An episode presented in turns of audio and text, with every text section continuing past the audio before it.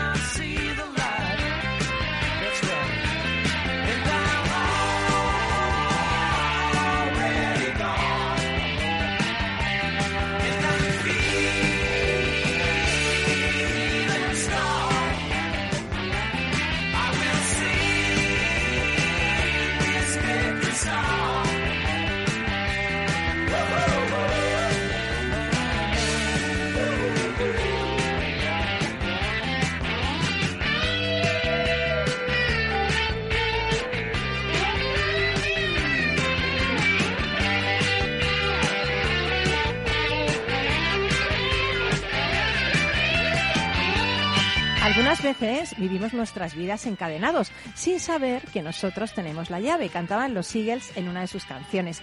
Esta banda estadounidense de country rock y hard rock, formada en Los Ángeles en 1971, terminó en 2016 con la muerte de uno de los fundadores y su vocalista Glenn Frey, el guitarrista de los sueños californianos. Estás en Rock and Talent.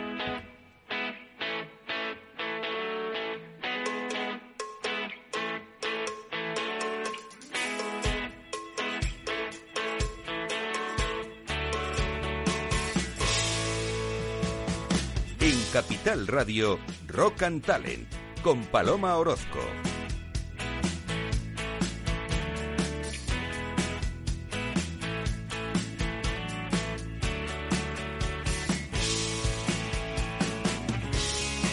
Bienvenido o bienvenida a Rock and en otro lunes más aquí contigo acompañándote. Y hoy vamos a hablar de una cosa que yo no sé si sabes, que es el síndrome del impostor.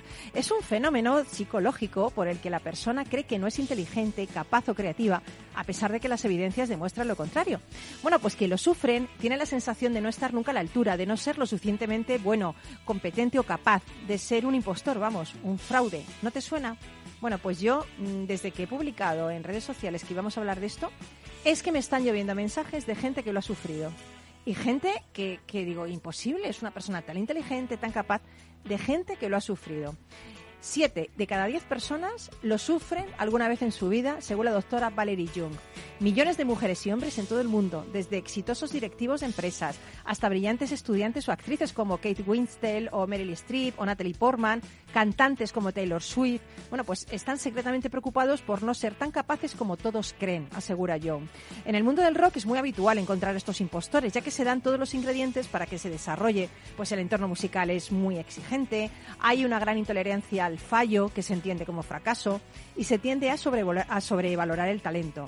Incluso, fijaros, el cantante británico Dave Gahan lanzó su álbum Imposter para revelar que se sentía como un impostor cada vez que se subía al escenario. Bueno, pues hoy en Rock and Talent vamos a debatir sobre el síndrome del impostor y sobre todo aquello que significa no, no estar a la altura de una sociedad como la nuestra. Esto, dicho así, parece como que hay que hacerlo, ¿no? Que hay que estar a la altura de lo que se espera de nosotros. Oye, pero a lo mejor no. A lo mejor es más feliz no estando a la altura. Eh, vamos a verlo, ¿eh? vamos a verlo y lo vamos a ver con Carlos Pucha Gibela, ya sabéis que es empresario, docente, escritor, visionario, trader y fundador de ese exitoso blog de libros bookideasblog.com. Hoy nos trae un libro, bueno, que viene totalmente ad hoc, ¿no? El engañoso miedo de no estar a la altura, estrategias para reconocer el propio valor, de Roberta Milanese. Esta con este apellido como mínimo es italiana. Buenos días, Carlos. Buenos días ante todo. Encantado de estar aquí para hablar de este tema. Yo creo que es apasionante, que a todos nos toca directa o indirectamente. Y efectivamente, Roberta Milanese es italiana. Y no me digas que nació en Milán. No nació en Milán. Se apellida Milanese, pero no nació en Milán. ¿eh? vale. Eh, pero sí pertenece a una escuela que se llama la terapia estratégica breve de Giorgio Nardone, que hemos hablado alguna vez de él. Sí, sí. Que es uno de los movimientos psicológicos más potentes que ha habido pues en los últimos en las últimas décadas, ¿no?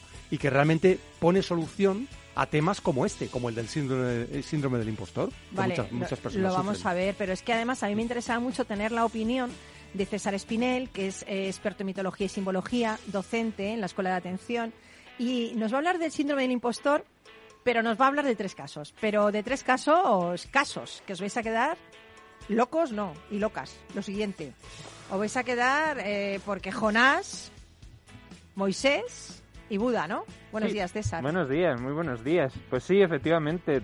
Y además, agradezco también esto porque cuando lo estaba preparando ayer, cuando me, dijiste el tema y estaba preparando cositas y demás, y vi lo de 7 de cada 10 personas, que me parece una burrada. Una pasada, ¿eh? Pero es que también encontré que se había hecho, porque el síndrome del impostor, eh, como, como concepto, eh, lo diseñaron, entre comillas, o sea, lo idearon, lo plantearon, eh, dos psicólogas de la Universidad de Georgia. Sí, es verdad. Y, el y lo primero que... Mujeres, ¿no? Sí, efectivamente. Y es que ese era el tema, que habían empezado a pensar que solamente ocurría en mujeres. Y en experimentos posteriores vieron que era eso, el 70% de la población del mundo lo ha experimentado alguna vez en su vida. Madre mía, qué interesante. Bueno, pues nosotros estamos aquí por la parte del talento con este tema interesantísimo y por la parte del rock está nuestro querido duende y aquí a los mandos de todo esto. Y es el que nos va a poner un poquito de música antes de empezar con esto.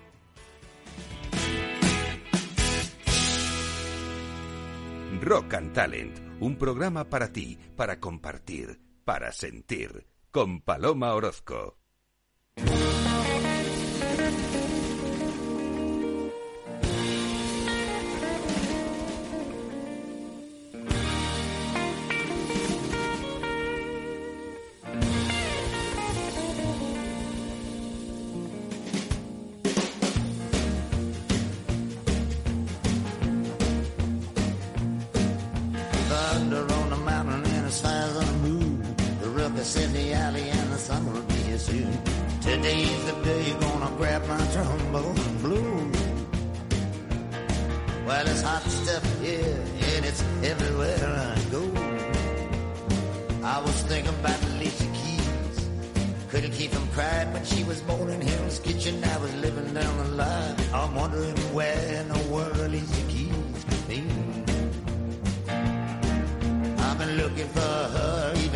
way through Tennessee.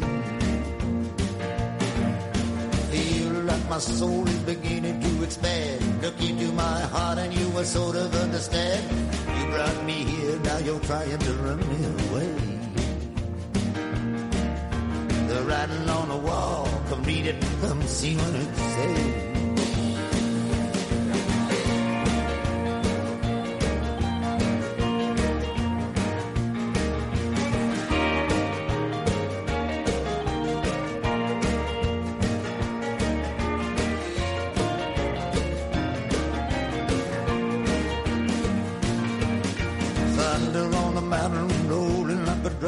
Encanta Bob Dylan, me encanta esta canción, aunque en este disco me está chivando aquí el duende que bueno como son adaptaciones de, música blues pues que hubo bueno un poquito le dieron un poquito de palo por el tema de los plagios.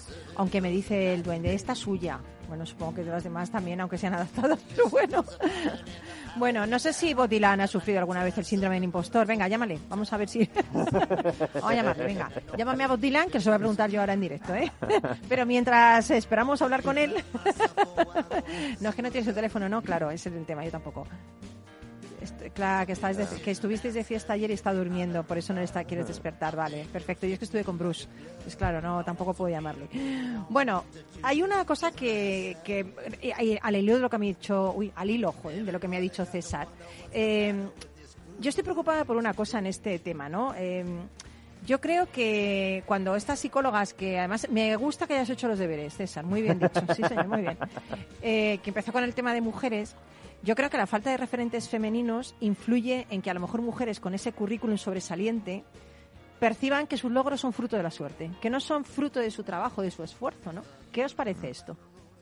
Siempre que hablamos de este tema sale el tema de los referentes. Yo creo que son muy importantes. ¿eh? Mm. ¿Por qué a lo mejor históricamente ha habido menos mujeres en la ciencia? Pues porque había menos referentes en la ciencia o no había ninguno. Claro. De hecho, Marie Curie fue un hito histórico porque realmente fue una de las primeras mujeres que destacó, mm, por lo menos a ese nivel, en el mundo de la ciencia. Y así podemos hablar de muchas disciplinas. Y creo que tienes razón. Eh, parece que si no hay referentes, Mm, como que tú te sientes que no te lo mereces, que, que, realmente no es fruto de tu esfuerzo y es fruto de la suerte, del azar o de las circunstancias, ¿no? Sí, sí. César. Claro, porque además las que habían eran o silenciadas o se tenían que hacer pasar por varones o... Entonces, claro, efectivamente... Me hubieran matado directamente. Es que es clarísimo y es evidente y efectivamente, o sea, estoy, estoy muy de acuerdo con, con lo que decís, o sea, los referentes son clave, eh, tanto en figuras femeninas como, por ejemplo, que hemos pasado la fiesta del orgullo, referentes LGTBI, que tampoco ha habido. Entonces, claro, y ahora que se está empezando a meter un poco en la gran industria cinematográfica, ¿sabéis lo que ha pasado con la película Lightyear? No, ¿qué ha pasado? Bueno, ah, pues sí, que había un referente de, un, gay, ¿no? un referente era era un matrimonio de mujeres que hay una escena en la que eh, abre una puerta, le dan una fiesta sorpresa a la compañera de la Lightyear y está allí su mujer con el hijo de ambas, le da un beso de bienvenida y ya está. ¿Y ha montado, bienvenida ha, sido prohibida en 14 países. No me lo ¿Ah, creo. ¿En serio? Y sí, sí, y en países de, de, conservadurismo cristiano se ha hecho boicot para no ir a ver esa película. Pero es que yo no te digo que estés de acuerdo, te digo que respetes. O sea, cuidado. o sea, que tú puedes pensar lo que te dé la gana, es que me han, puesto aquí una escena de una orgía, no sé qué, los niños. Un beso de bienvenida. Además, es una cosa que, hay que hay que normalizarlo, porque es lo que está sucediendo en la sociedad, es que las cosas ya no son como en el siglo XIX. Y es que a, quien le pese a quien le pese, es que los homosexuales existen y no van a dejar de existir. Entonces, Además, es que me parece durante toda la historia. claro, y, fíjate, yo, yo, también pienso que ellos también han podido sufrir este síndrome de porque mm, eh, como han estado silenciados también, como han estado callados, o sea, qué triste que una persona, porque tenga una orientación diferente, tenga que, pasar por, por lo que... No lo entiendo, es que es algo que no entra en mi cabeza, mm. sinceramente. O sea, tú puedes elegir lo que te dé la gana. Eso no tiene que marcar tu destino en la vida, tu destino lo marcas tú, eligiendo lo que te, dé la gana, lo que te guste y, y, lo que te hace feliz. Pero ¿qué tienes mm. los demás para meterse en eso? Por Dios. Esto me parece una cosa... No, yo creo que tiene que ver con, la intolerancia y también con las ideas totalitarias, que por cierto, de ambos signos, porque a veces nos fijamos en uno, pero también está la del otro. ¿eh? Sí, pero, pero ¿por qué tenemos que ser como dice la gente? tenemos que ser un estilo, me tiene que gustar lo que le gusta a la sociedad, tengo que ser, no salir del tiesto, tengo que un estilo, pero ¿por qué? Si no soy feliz así, si no soy ese tipo de persona, ¿no? Eh, ¿Vosotros habéis sentido alguna vez que no estabais a la altura? Porque parece que se espera de nosotros siempre que seamos de una determinada manera, que tengamos éxito. De una mujer se espera que tenga hijos. Si no los tiene, madre mía, seguro que no puede. Eh, o de una mujer se espera otra serie de cosas. De un hombre también, que no llore, por ejemplo, que no sea sensible. ¿Alguna vez habéis sentido que no estabais a la altura? ¿Habéis sufrido por eso? Sí. Sí, sí, claramente. Así de veces. ¿En serio? Yo reconozco que menos. Así de veces. Pero en algún momento a lo mejor sí, pero pero bueno, tú llegaste a escribir un libro que se llama Diario de un fracasado. Diario de un fracasado, sí. Yo me sentía fracasado porque en una etapa de mi vida pues fracasó mi matrimonio y eso me hizo recuestionarme todo, no solo, no solo las relaciones sentimentales, sino todo lo que era mi vida, ¿no? Mi vida profesional, mi vida sentimental, mi vida como padre y sí, yo me sentía fracasado realmente. Fíjate. Pero también te sientes ¿eh? fracasado porque parece que si, que si fracasas o fallas, porque a mí me gusta decir que bueno, que es un resultado que no esperas, ni siquiera es un fracaso, eh, en lo que la sociedad espera que tú tengas un éxito, que tengas una, una, apariencia brillante, tener tu familia, tener si, si todo eso no entras en eso, entonces te sientes mal porque no estás a la altura de lo que esperan de ti, ¿no? Es un poco injusto, ¿no? Es totalmente injusto. Lo que pasa es que ahí entran eh, temas que vienen en el libro de Roberta Milanese, em, que se titula El engañoso miedo a no estar en la altura, eh, y realmente habla de tres tipos de jueces. El juez exterior, es decir, que estemos pendientes de lo que piensan o dicen los demás sobre nosotros, y ahí entra la parte que tú estás diciendo. El juez interior, que a veces es más implacable uh, que el exterior, es, decir, cómo nos autojuzgamos nosotros y nos autocastigamos y autoflagelamos. Que no nos queremos, no nos queremos nada. Exacto. Y luego, por último, está el juez oculto, que realmente no ah. sabemos que está, pero está. No somos conscientes de que está. ¿El oculto no es el interior? No, no necesariamente. No necesariamente. A veces pensamos que quien nos está juzgando o estamos pendientes de los demás y realmente no, ese no es el problema principal. El problema es el, es el inconsciente. Exactamente. madre mía, madre mía. Es que además el hecho de, de lo que tú has dicho, de, de, juzgarnos a nosotros mismos, yo creo que sería mejor que nos quisiéramos y nos aceptáramos tal como somos creo que es tan bonito ser como uno es. Ojalá. Y, yo venía escuchando en el tema esto de, otra orientación sexual, yo soy hetero, pero heterosexual, pero comprendo perfectamente que una persona quiera vivir como quiera, sin esconderse, pero hay gente que se ha escondido para decirlo. O sea, hay que, que fijaros que, que tengo yo que decir algo que, que es mío y que debe ser aceptado por simplemente porque es una opción, ¿no? Pero tengo que es como una, una cosa de qué va a decir la sociedad, qué va a decir mi familia, qué va a decir mi trabajo, qué va a decir mis padres. Claro, pero es que estamos en un oh, momento en el, que se están poniendo se están poniendo sobre la mesa cuestiones que son fundamentales, que son básicas. O sea, de, oye, estas personas tienen derechos, vamos a debatir esto. Madre mía, son personas. Efectivamente, pero se plantea el debate. Dice, pero ¿cómo, ¿cómo que esto es, es, puesto a debate? O sea, esto no debería ser así,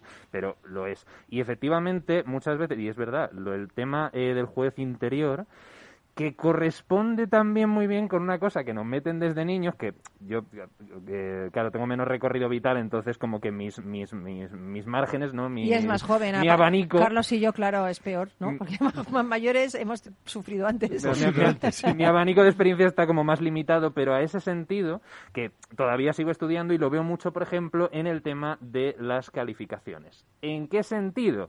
En que, primero, es un sistema pensado para competir, desde el minuto uno. No colaborar, competir. No colaborar, competir. Y la idea que tú remarcabas de no estar a la altura, es que literalmente es insuficiente o suficiente. Madre mía, ya solo la, expresión. Es que la palabra es terrible. Terrible. y, muy deficiente Claro, que y deficiente, madre mía. Claro, que no sería tanto, que ahora lo han, planteado, dice, no, vamos a cambiar los nombres y vamos a ponerles tal. O sea, no es una cuestión de nombres, o sea, es una cuestión del sistema, de, cómo está pensado el planteamiento. Sobresaliente. Pero partiendo de lo básico, indudablemente es durísimo, porque, claro, es que es eso, insuficiente. Pero ¿cuántos niños se han suicidado?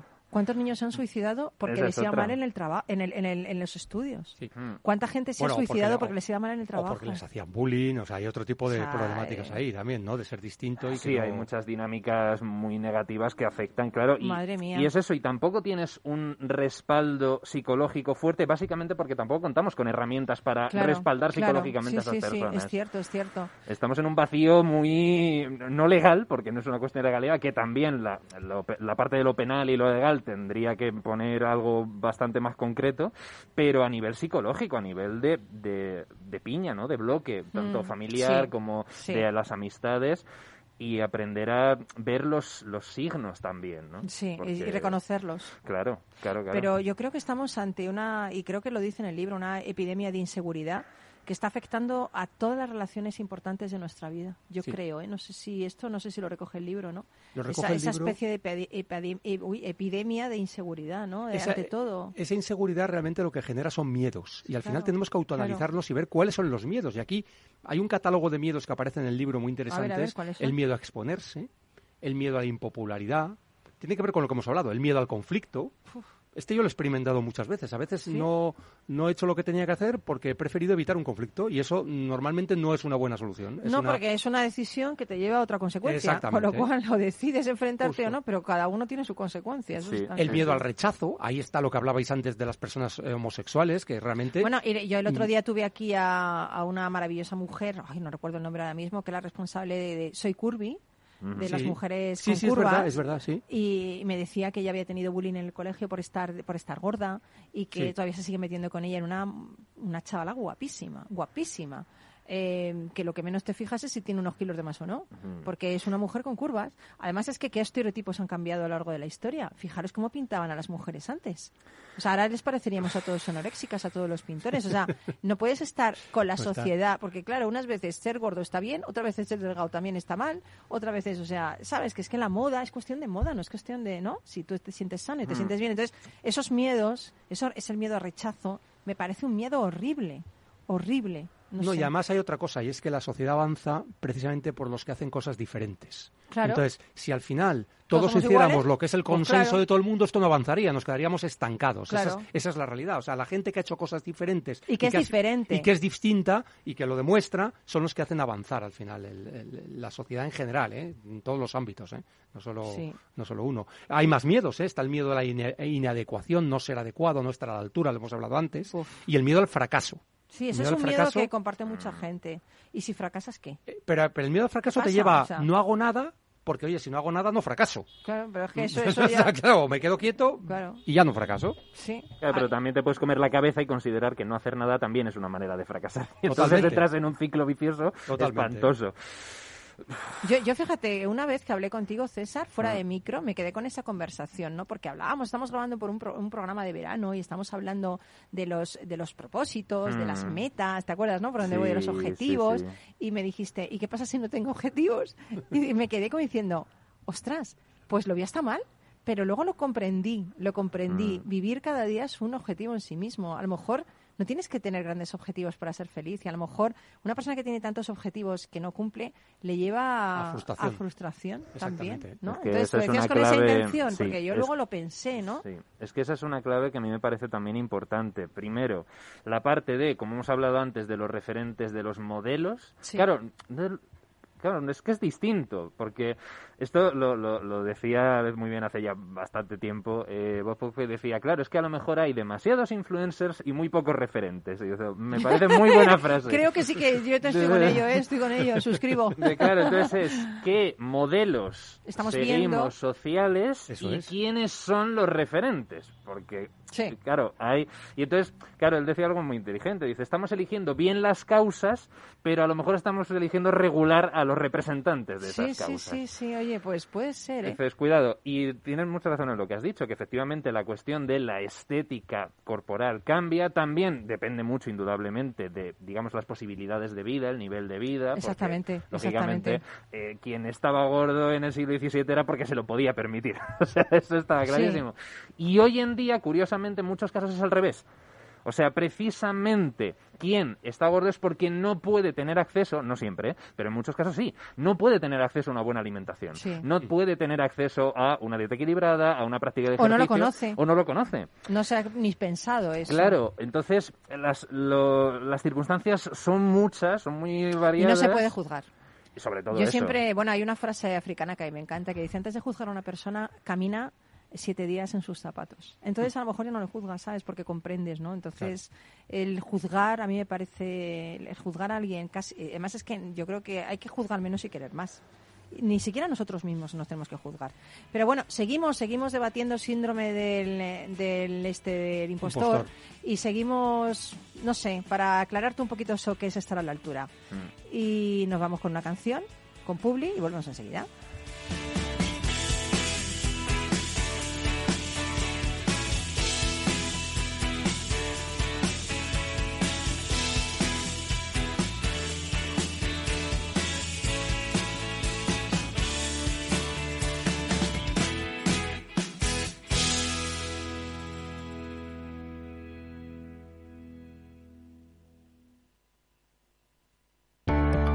Personas inquietas, Capital Radio. Para ti, que eres autónomo, tienes una pyme, una empresa o eres emprendedor, en el ICO estamos contigo con una amplia oferta integral de financiación, apoyando proyectos de desarrollo sostenible y fomentando la innovación y la digitalización de las empresas españolas. Infórmate en tu banco en ICO.es o llamando al 900 121 121. ICO, creemos en ti, crecemos contigo. Gráficas Naciones. Más de 50 años de experiencia en el sector de las artes gráficas. Apostamos por la última tecnología tanto en impresión offset como en digital y gran formato. Realizamos todo tipo de impresión. Tarjetas de visita, folletos, libros, vinilos, decoración y montaje de stands. Más información en el 91 629 2145 o en gráficasnaciones.es. Capital Radio. No pierdas detalle de todo lo que afecta a tus inversiones y a tu bolsillo. Toda la información en Mercado Abierto con Rocío Arbiza, de 4 a 7 de la tarde en Capital Radio.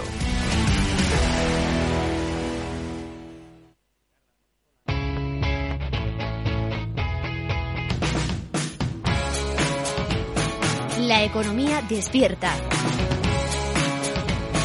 Capital Radio.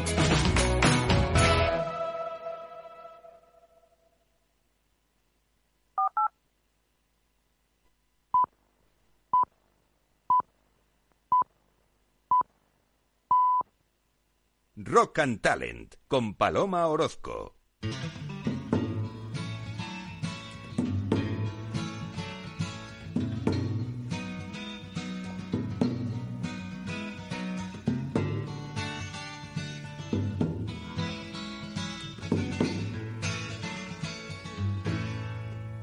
If I could be you, and you could be me for just one hour.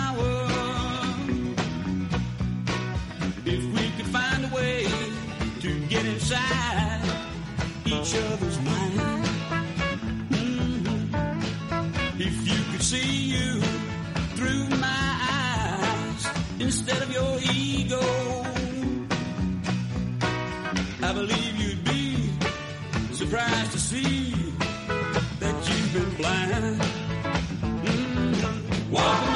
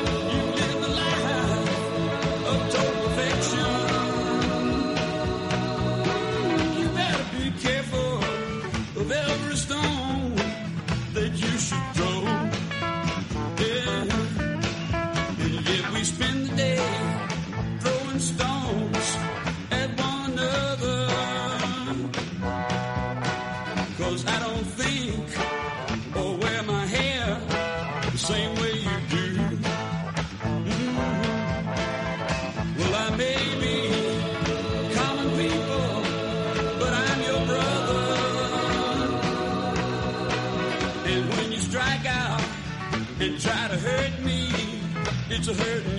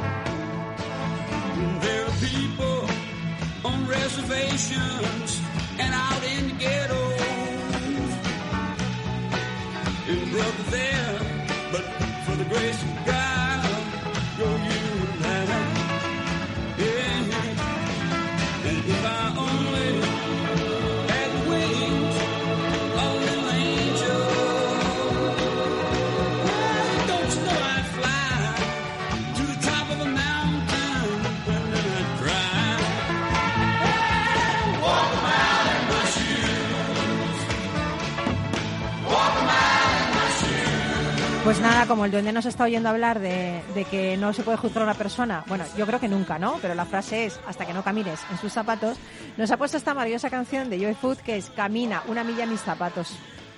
Entonces me contarás. Realmente eso es importantísimo. Yo creo que en la, en la base de todo lo que estamos hablando está la autoestima. Sí. Y hay una Lo iba a decir ahora mismo. Sí. Venga, la, la frase la tengo apuntada. ¿La, decimos a la vez? Es genial, venga, la Venga, decimos a la una, vez. dos, tres. La autoestima no se hereda, se construye. A ver, parece obvio, pero no lo, no lo es tanto. Es No, decir, no lo es tanto. eh, parece que muchas veces pensamos que es que como yo tuve unos padres que me trataron muy bien, pues tengo mucha autoestima. No, o al revés, me ver. trataron fatal, pues entonces no tengo autoestima. No, no tiene que ver porque a lo mejor son tus propios estándares internos. Claro, te tienes que construir tú mismo y hacerte responsable de tu propia vida y de tu propia autoestima, por así decirlo. Sí. Entonces tienes que construirla. Y para eso hace falta utilizar una serie de herramientas y técnicas y conocerte a ti mismo. Eso es lo primero. ¿eh? Ya, yo, yo pienso eso. Eh, ¿Quieres que vayamos alternando algún personaje de estos que me encantaría Sí, conocer? Jonás, por ejemplo. sí. Hombre, porque le has traído aquí al síndrome del impostor a Jonás. ¿Pero has traído a Jonás o a la ballena o a ambos? Ah, Eh, vale, eh, ambos. Eh, escucha, que Jonás en el vientre de ballena es mi libro, que aprovecho para hacer propaganda en Eh, Amazon, por favor. aprovecha, aprovecha. Mis cuentos de la pandemia, tan Claro, bonitos, claro. por favor. Por eso. Momento de cuña publicitaria. Que además Jonás es tu tocayo, aprovecha, hombre. Jonás, pero es que me dijo paloma, César que claro. significa paloma en hebreo. Significa paloma, Qué bonito. sí, sí. Por eso es mi personaje de la Biblia favorito, porque es un impostor. Mm. Me encanta. Es mi personaje de favorito, Sí. os lo digo, sí. Mm. Jonás Pues- me encanta. Pues sí, sí. eh, respecto al síndrome del impostor, claro, son personajes que, que además es muy bonito que la propia tradición judía reconoce perfectamente eh, ese síndrome del impostor en sus grandes figuras. Porque Moisés, o sea, que es como el ejemplo paradigmático. Pero en el caso de Jonás es llevado al extremo, Sí. no solamente considera que no está a la altura de lo que Dios le pide, sino que además, en lugar de enfrentarse con ello, toma las de Villadiego y dice, esconde. a mí, a mí, olvídame, o Qué sea, humano, yo no estoy, to- total, Se total y absoluto. Pero es que además el texto lo dice, dice, se va a los confines de la tierra, o sea, es que me da igual, lo más lejos que se pueda ir, me voy. Me Y encanta. entonces es muy interesante porque en su historia la misión encomendada pasa a un segundo plano, de hecho en el libro de Jonás es casi completamente irrelevante, y la enseñanza es para él. No es la importancia no es la misión, sino el propio personaje. Claro.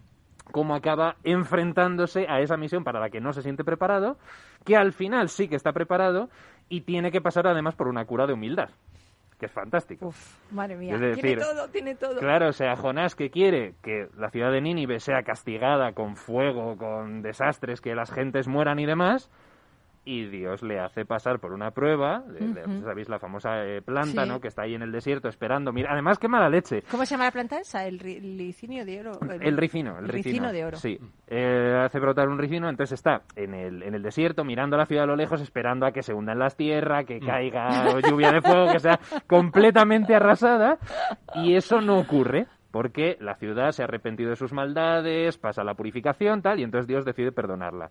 Y Jonás se enfada y dice, o sea, que, que me, que me haces ir allí a amenazar con la destrucción y al final no hay mal, destrucción ni hay mal, nada. He quedado mal. fatal. He quedado mal. Y entonces le enseña eso, que efectivamente hace brotar Dios un ricino que le da sombra, ¿no? Y Jonás está ahí como, ay, qué bien, qué gusto. Y esa misma noche envía un gusano que se come la raíz del ricino y el ricino se muere. Y Jonás se vuelve a enfadar. Dice, ah, Pa' una ¿para cosa qué?". que tenía. Nada que hacer esta planta y ahora que me la matas y demás. Y Esa era yo antes, ¿eh? ya he aprendido. y, es, y, es el- y esa es precisamente la enseñanza, y eso es lo que le dice Dios. Dice, o sea, tú, con una planta que ni la has cultivado, ni la has plantado, ni la has encima- cultivado, encima ni la has regado, cabreas. ni la has No te quejas. trabajado, que no has hecho nada y te preocupa su muerte. Y no me voy a preocupar yo De los que- por esa ciudad de miles de almas. Claro. Fin del libro. Y eso es muy bueno también. No Sí. hay réplica de Jonás, ni hay añadido de Dios, sino que se queda ahí. Es que no se puede replicar Con eso. una pregunta, no me voy a apiadar yo. Ya está. Cierre, perfecto, maravilloso. Y Jonás lo entiende perfectamente. Y además es que es un libro escrito para que se entendiera, porque se escribe en un momento en el que hay una parte muy importante de los judíos que reniega de otra gente que son gentiles, que son paganos y que quieren matarlos y que tal y que cual. Y entonces es un planteamiento teológico de decir, no voy a preocuparme yo de estas personas igual que me preocupo de estas otras, indudablemente. Pero claro, desde el principio Jonás no asume Y no está la- no se siente y a la no se altura siente de la altura. misión. Y no se siente a la altura e intenta salir por patas. completamente, huir rápidamente. Que eso que hablas de huir es lo que ocurre con muchos de los miedos que están descritos precisamente en el libro que estamos comentando. Es decir, Sí. es una de las estrategias, es evitar, huir, eh, no querer saber nada, A ver, eso no da buen quitarse de en medio. Eso no da buen resultado, que lo- Claro. luego te cortan el ricino y qué. Eso es. no da buen resultado. Esto es mejor enfrentarse. Porque al fin- en definitiva, el meter la cabeza como los avestruces, el problema es que las cosas siguen existiendo cuando levantas la cabeza. No puedes existir mm, eternamente y a bajo veces tierra. corregidas y aumentadas. Claro, entonces yo creo que, yo fijaros, yo eh, he llegado a la conclusión de que la felicidad no es que todo vaya bien, sino en gestionar bien todo lo que nos pasa. O sea, eh, la vida es eh, un valle de lágrimas muchas veces. Eh, La vida es lo que es y las cosas son las que son y se gestionan como podemos. Y entonces eh, no se trata de estar a la altura, no, se trata de hacer con lo que la información que tienes lo mejor posible. O sea, ahí ya está. Y ni juzgarte tú, ni permitir que nadie te juzgue por las cosas que haces, ni por las decisiones que tomas. Porque tu vida es tuya y tú tienes todo el derecho a vivirla como te dé la gana, ¿no? Pero sí que es cierto que a veces en las empresas te ponen el listón demasiado alto. Yo creo que en concreto, vuelvo al tema de las mujeres, ¿no? Se nos ha exigido siempre mucho, ¿no? Tienes que ser como la superwoman, la supermadre, la superempresaria, la super no sé qué, tienes que ir perfecta. Eh, ¿Y qué pasa si no lo eres? ¿Qué pasa si solo eres una persona que haces lo que puedes con tus hijos, con tu, con tu pareja, con, no sé, con, con tu empresa? Con... ¿Qué pasa si eres solo una persona? Es que ese síndrome del perfeccionismo, Claro. yo creo que, que al final nos agobia a todos. ¿eh? Muchísimo. Una de las estrategias que se propone en el libro es, fa- es, es- es- es fantástica. ¿eh? Es mm, que cometas intencionadamente pequeños fallos y veas qué sucede. Mm. Y cuando veas que lo que sucede no es tan terrible como lo que te imaginabas, entonces irás ganando confianza y decir, oye, pues no pasa nada. No hay por qué ser todos los días 100% perfecto. Es que me estoy riendo porque O sea- yo una vez leí un, o sea, me acordaba de un chiste de cuando era pequeña y lo puse en práctica y funcionó con mi padre. Si me ¿Y está escuchando mi padre me mata. Eh, papá con amor, ¿eh? Eh, Pues fue que, que había, yo, yo era buena estudiante, ¿vale? Lo que pasa es que, bueno, suspendí una cosa. Eh, pero siempre he sido muy buena estudiante porque me ha gustado mucho estudiar, pero en matemáticas se me atragantaron y lo suspendí, ¿vale? Bueno, pues además porque tenía un profesor también, no estoy justificando porque era mala en matemáticas, pero tenía un profesor que tampoco me lo hacía. No, no ayuda. No, no ayuda. Mm. Y entonces, eh, pues claro, llegué a casa con las notas, ¿no? Y entonces le dije a mi padre, papá, he tenido un accidente, pero no pasa nada en el metro, estoy bien, me duele un poco la pierna, pero me podía haber matado Sí, porque podía haberme caído en el andén. Eh, menos mal que no. Y después viniendo para acá, bueno, pues resulta que ha habido una persona que me atracó y se ha llevado el dinero que tenía. Eh, y luego subiendo la escalera me he vuelto a caer y me he roto un brazo. Ahora me... Y entonces me dice, padre, Dios mío, qué cúmulo de desgracias. Digo, bueno, sí, papá, y además me han suspendido. Dice, bueno, eso es lo de menos, Paloma. ¿Lo demás bien? Y dije, papá, lo demás no existe. o sea, vamos a poner todo en su justa para- medida. Hay cosas más graves que un suspenso en Para ir preparando papá. el terreno. es buenísimo. Y entonces mi padre dijo, pues tienes razón, hay cosas más graves. ¿Te alegras de que esté bien, de que no me haya pasado nada? Sí, hija, sí, me alegro. Pues ya está, papá, ya recuperaré las matemáticas. Ah, Hay una versión de esa anécdota que en tu caso seguro que es real, que Sí, es, sí, es real. y además Oye, estoy padre. embarazada. No, hombre, era- tenía- esto ya es, A ver, esto a ver, ya es el recolmo. Carlos tenía vamos. 14 años, Sí, ¿vale? por, por eso, por eso, todavía más No, no, grave. no era tan Lo, lo- lo mismo tu padre se desmaya en ese momento. Exactamente, ya. No, me hubiera desmayado yo. El infarto. Yo. Pero, pero vamos, sí, esa... Oye, y hay otro también, eh, mm, hay otro que, que se llama Moisés también. Mm, ¿Y sí. Moisés también no estaba a la altura? Claro, son como escalas, ¿no? O sea, son estos tres personajes los he escogido precisamente porque son los que están un poquito en los tres baremos de la escala de medir. Es interesante porque en un nivel intermedio entre Jonás y Moisés estaría Mahoma, porque Mahoma también, cuando recibe la primera revelación en el Monte Ira, se piensa que se ha vuelto loco. A ver. Hombre, se te, aparece un ángel y te dice, te voy a dar una revelación, digo, mira, a mí no me... Dice que me he tomado la noche ¿Qué te has anterior. fumado, no? Efectivamente. El gin tonic Dice, no lo he digerido. Me ha dado una insolación, esto no es bueno. Está y claro. efectivamente sale Joder. corriendo, se va a su casa y se encuentra con su mujer y dice, eh, por Dios, Jadilla, ayúdame, creo que me he vuelto loco, o es el Satán que me está tentando y tal. Y su mujer, después de escucharle, le dice, cállate, vuélvete para allá, que esto es importante. Vete para allá, vete para allá y, y míralo con otros Y ojos. fíjate qué interesante, fue su mujer y de hecho se considera que fue la primera musulmana antes que el propio profeta. O sea, Fíjate, ella creyó claro. en él antes que Fíjate, él mismo. Fíjate, O sea, es curioso eso, muy qué bonito. bueno. La qué que tenía autoestima era ella, ¿no? Efectivamente. Efectivamente, le decía, haz el favor de volverte para allá, que lo que te tiene que decir que, es que por, importante. que por lo menos vete a escuchar al O sea, ángel. es muy interesante, claro, no es solamente el hecho de huir, sino también el aceptar y el asumir que a lo mejor efectivamente tienes las capacidades y por eso se ha confiado en ti, Mm. y volver y enfrentarte a eso. Pero Moisés, otro síndrome del impostor que no Moisés veía que tiene podía... otro síndrome del Bueno, impostor. También, a ver, es que lo entiendo, ¿eh? Hombre, Mm. a ver, imagínate toda esa, esa gente, llevarla a la tierra prometida, No, madre era mía. líder, era el labor. líder del pueblo judío. Es que muchos líderes tienen ese síndrome, Sí, ¿eh? sí, sí, Cuidado. Efectivamente, y de hecho no solamente es Mm. Moisés, hay varios profetas de. Israel a los que les pasa lo mismo. Sí. Eh, a Jeremías le pasa lo mismo, a Isaías también, que dicen que no, no, que yo no puedo, que dije a otro que te has equivocado. Moisés le llega a decir que se ha equivocado. Dios, digo, no, no, Sí, sí. tú te has equivocado, o sea... Pues mira, va a ser que no. Como dígame, no se ha equivocado y cuelgas. ser o que sea, no.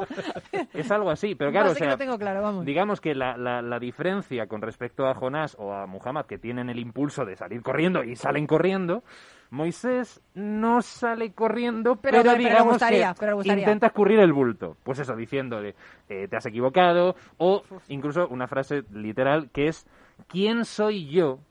Para ir a Faraón y liberar al pueblo de Israel? Y eso lo dice tal cual, Éxodo 3. Y claro, ahí es donde tiene todo un diálogo muy interesante que normalmente nos- el inconsciente colectivo se ha quedado con eh, la zarza Sí, ardiente, ardiendo. eh, ve a Faraón, tal, y en el mejor de los casos eh, el mar- el mar muerto, y el mar muerto. Sí. El mar muerto. Pero ese momento, ese diálogo que tienen de Dios con Moisés, como que no ha impregnado y es muy revelador precisamente por eso, porque es el ejemplo perfecto que tiene el judaísmo para tratar del tema del síndrome del impostor. Es decir, Moisés está renegando, pero no una vez, ni dos veces, ni tres, hasta seis veces le dice a Dios que no, que no, que no, que él no va a ir, que él no se ha equivocado, que sea porque es tartamudo, porque ya está mayor, porque... Sí, todas las o excusas sea, que nos ponemos muchas veces. absolutamente todo. Dice, ni nada. Y al final, Dios le dice, ¿quién le ha dado la vista al que ve y la lengua al que habla? Dice, vete y yo hablaré por tu boca. O sea, yo estoy contigo. Y ese es como uno de los grandes principios del mundo de la teología judía, ¿no? La idea de Dios no está metido en un templo, en un santuario, sino que está donde está el pueblo. Y entonces es ese. Dios personal, ¿no? Entonces, claro, es ese Moisés que siente en todo momento, y, y además es que va a durar durante toda su vida. No es una cosa de, no, y luego, Sí, ya, luego ya se me pasa y ya está. Ya, ya. A lo largo de toda la Torah, menos en el libro del Génesis que no aparece, desde el Éxodo al Deuteronomio, los cuatro libros, en todos los momentos siempre hay un instante en el que Moisés Duda. duda, de sí mismo. Pero esto puede pasar también en, en las empresas. eh, tú has, has dirigido equipos. Qué importante que un líder esté dando esa confianza, esa autoestima que le falta a alguien de tu equipo, ¿no? Cuando le encargas algo, dices, es que yo no sé si voy a poder, ¿no? El dotar a las personas de esas capacidades. Pero claro, el síndrome de impostor es que no reconoces que tú puedes hacerlo, que las tienes ya, Mm. ¿no? ¿Eso cómo, cómo se puede gestionar? Realmente esto tiene que ver también con la famosa motivación, que hay muchas teorías al respecto y yo estoy personalmente con aquella que dice que nadie te puede motivar, te tienes que motivar tú mismo. Con la Hmm. autoestima pasa lo mismo. Claro. Nadie puede darte autoestima. Lo que puedes hacer es confiar en esa persona, pero si esa persona no confía en sí misma, poco puedes hacer. Pero Pues, eso es quererte más a ti mismo. Sí, Es eh, eh, ver qué cosas buenas tienes. Efectivamente, y confiar en, en tus capacidades y en que eres capaz de, que, bueno, por lo menos intentarlo o, o- o darte la oportunidad de hacer ver que puedes llegar más allá de lo que tú mismo creías. Y, que al final y- es y si no pasa, y si fracasas, pues fracasas, no pasa nada. Y otra, cosa, y otra cosa importantísima, no caer tampoco en la idea de yo, yo como soy capaz de hacer todo, lo hago todo, Eso es. sino también el decir yo soy capaz de hacerlo todo, entre es yo también ser capaz de delegar. Claro. De, delegar y de decir que no a cosas que no vas a asumir. Eso le pasa a Moisés también. Moisés llega a un momento cuando está en el desierto en que se está ocupando de absolutamente Claro, eso todo es imposible. y cuando se encuentra con su suegro, su suegro ve cómo está el asunto y le dice, chico, Que te ayudo". delega. Vas a reventar. Delega porque vas a reventar. Vas a reventar. Tal cual. Dice, no te ocupes de estas cosas. O sea, ya sabemos que puedes, ya has demostrado que puedes. Confía Sí, en la es- gente. Confía en la gente porque la gente también es capaz de Eso es una frustración. Y, A ver, y- eso pasa en las empresas también. Y el problema está en que normalmente los directivos, por ejemplo, incluso cuando cambian de puesto, que esto pasa mucho, sí. eh, como se sienten seguros haciendo aquello que realmente saben que lo hacen muy bien, ya se quedan ahí, no delegan Sí, y sí, no sí, dan sí. el siguiente salto. Y, delegar, al- ¿sabes lo que es? Desarrollar a gente de tu equipo. Claro. Es que delegar es un acto de generosidad. Totalmente. Acordar eh, en que tienes que delegar, apoyar, pero, pero deja que la gente se equivoque. Como te has equivocado tú y has llegado donde estás, ¿no? Me quedan dos minutos para Buda, porque tengo interés en Buda. Pues sí, Buda es, estaría como al otro lado ¿Otro de la... síndrome del impostor? Es que no me digas. No, es que ese es el punto. Precisamente, eh, después de haber superado varias pruebas, porque cuando está debajo del árbol, eh, que pasa 49 días, eh, eh, Mara, que es como... uf, es difícil, pero algo así como el demonio que controla el mundo fenoménico, que entonces le intenta tentar para que no alcance el nirvana de distintas maneras. Y la última prueba, la tercera, es que le dice quién se cree que es para alcanzar el nirvana. Ajá. Es decir, quién, claro, es hacer, la última es, han sido todo tentaciones externas y, Y el última, la última Creer en carta uno es la interna, el juez Creer en interior. uno mismo, Eso claro, es. creer Es uno mismo. ¿Por qué crees que eres digno de alcanzar Eso este es. nivel de conciencia? ¿Quién da testimonio por ti? Hmm. Y entonces en ese momento, el, el todavía no Buda, pero a punto de ser Buda, Siddhartha Gautama, sin perder la, la sana, la, la compostura yógica, toca con los dedos la tierra y la diosa de la tierra emerge de las profundidades y dice, yo doy testimonio por él. Mm, qué bonito. Qué bonito. El mundo Qué entero da testimonio. qué bonito. Yo quiero ser la diosa de la tierra. Toco y ya. Y a esa respuesta ya no, ya no cabe. Y a esa respuesta, eh, Mara se retira y efectivamente Siddhartha Sí. Alcanza la iluminación. Ah, qué bueno. Es que los demonios están en nuestro interior, ¿eh? Están en nuestro interior. Nadie te puede hacer daño más que tú mismo si tú, si tú no quieres realmente, ¿no? Eh, en este libro de, de Roberta Milanese, El engañoso miedo de no estar a la altura, ¿cómo se, eh, hay, un, hay un subtítulo que me encanta, Estrategias para reconocer el propio valor. ¿Cómo podemos reconocer el pro- nuestro propio valor? Por eso habla, eh, es muy interesante la gente que, que- que se acerca a este libro, va a encontrar un montón de ejemplos precisamente para hacer eso. Y algunas veces consiste en enfrentar el miedo e imaginarte lo peor que te podría pasar si sucede aquello que tanto temes. Pero Sí. esa es una de las estrategias. Hay muchas más, ¿eh? Y realmente son bastante ingeniosas y son muy eficaces. Todo eso eh, tiene que ver con la terapia breve estratégica, precisamente de Giorgio Nardone, que yo os animo a que la conozcáis porque hace mucho bien y resuelve problemas, fobias, miedos que anteriormente se consideraba que hacían falta años de psicoterapia. Pues no hacen falta años de psicoterapia. Basta con a lo mejor pocas sesiones bien concentradas y ejercicios para que tú puedas salir de ahí. Y sobre todo pensar que eres único en el universo, que no hay nadie más que tú, eh, como tú, y que con lo que tú tienes puedes llegar a donde tú quieras. Exactamente. Pero donde tú quieras, no donde quieras que llegue, Los o sea, donde demás. los demás quieren que llegues, Eso es. ¿sabes? O sea, es que eso es muy importante, ¿no? Porque eso de estar a la altura de las expectativas de la gente es imposible. No, no. Es imposible, es que es- es- ya te digo yo que no vas a llegar nunca a eso.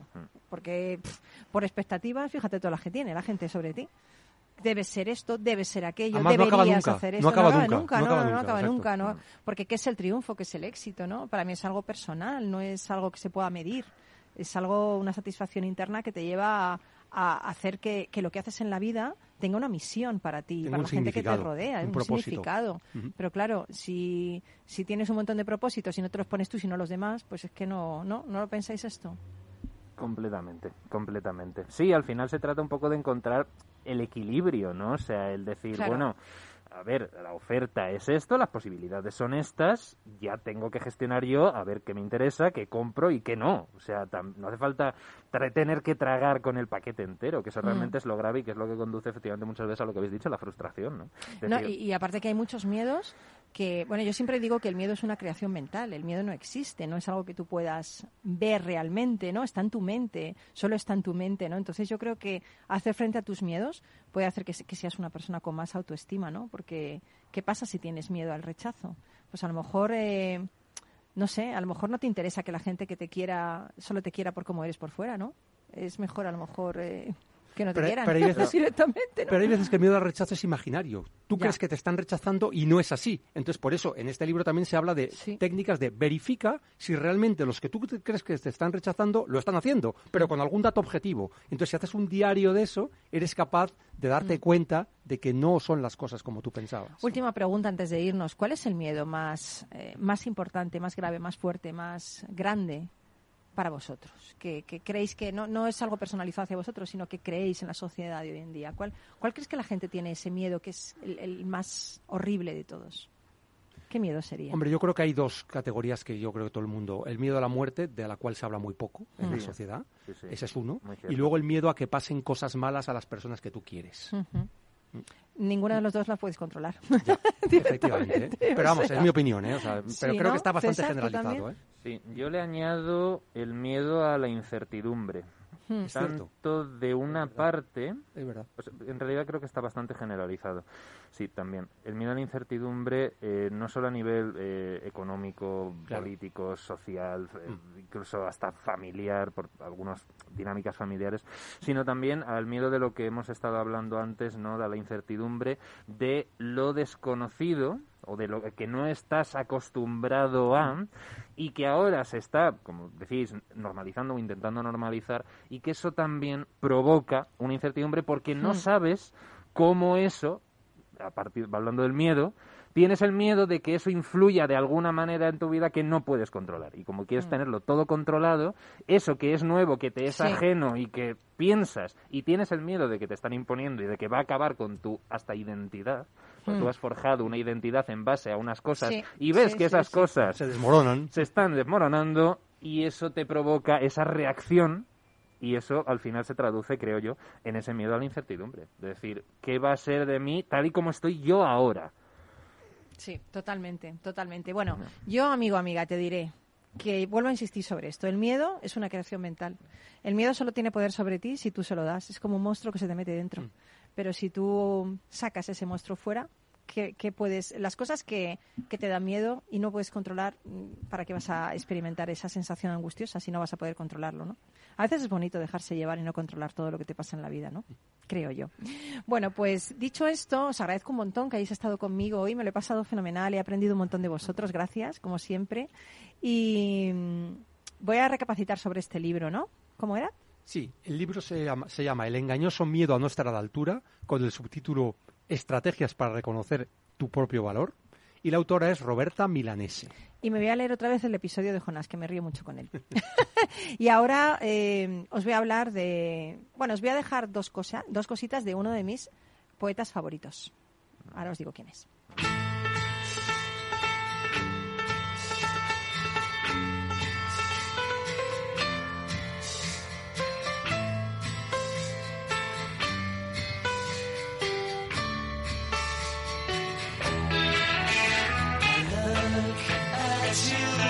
Pues es Rumi. Eh, fue un célebre poeta sufí y erudito religioso. Fue también el creador de la danza de los derviches giróvagos, que realizan una meditación en movimiento llamada Sema, donde hombres y actualmente mujeres eh, giran sobre sí mismos acompañados de flautas y tambores.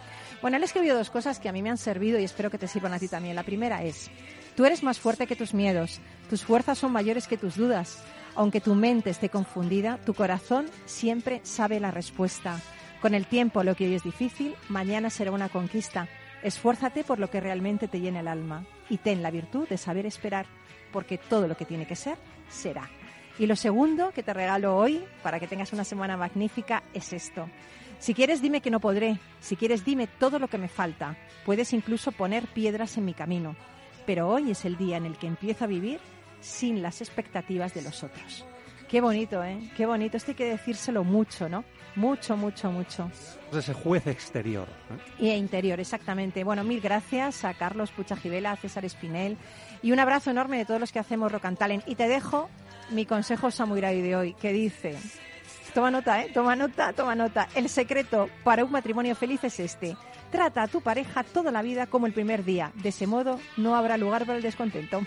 Así que ya sabes. Vete ya a comprar flores, venga, rápido. Y después sigue con nosotros. Besito, chao, que tengas una semana muy buena.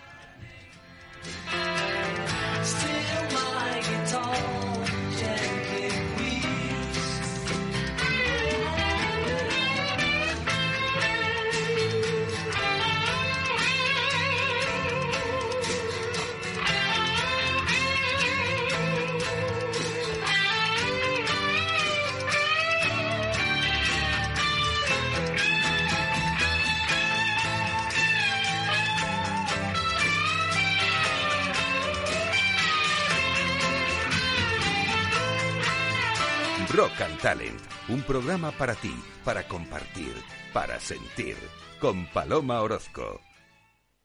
Al mal tiempo, mala helada. El cambio climático lo ha cambiado todo y los riesgos son más y más imprevistos, como las lluvias, las heladas o el pedrisco. Por eso necesitas un buen seguro agrario. Contrata tu seguro de uva de vino, ahora con 10 puntos porcentuales más de subvención. Agroseguro, trabaja sobre seguro. Conecta Ingeniería es el programa que acerca la ingeniería a la sociedad. Todos los miércoles de 10 a 11 de la mañana en Capital Radio con Alberto Pérez. Conéctate. Disfruta de la mejor cocina gallega en Montes de Galicia. Todo un clásico moderno en el barrio de Salamanca. Disfruta de la variada dieta láctica, de las mejores carnes y pescados tratados con respeto y transparencia y regados con una de las mejores bodegas de la zona. En grupo, en familia o en pareja, Montes de Galicia te ofrece el espacio perfecto en cada ocasión. Información, análisis, previsiones, recomendaciones, todo lo que necesitas saber para tomar tus decisiones de inversión en Mercado Abierto, de 4 a 7 de la tarde con Rocío Arbiza, Capital Radio.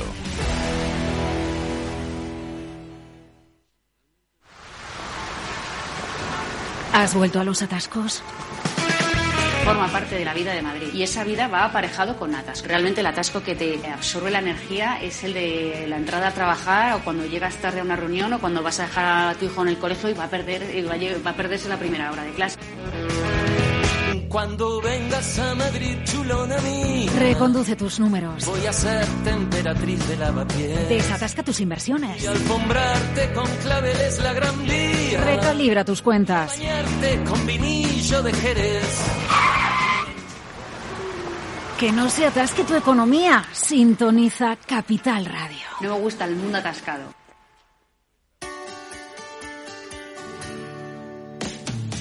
Todos los viernes a la una de la tarde en Capital Radio tienes una cita con Humanos en la Oficina, el programa de radio más divertido y de mayor influencia en el mundo del capital humano, donde las empresas y organizaciones dan voz al talento que trabaja día a día en la oficina. Un formato pionero creado por el galardonado speaker internacional Miguel Ángel Pérez Laguna.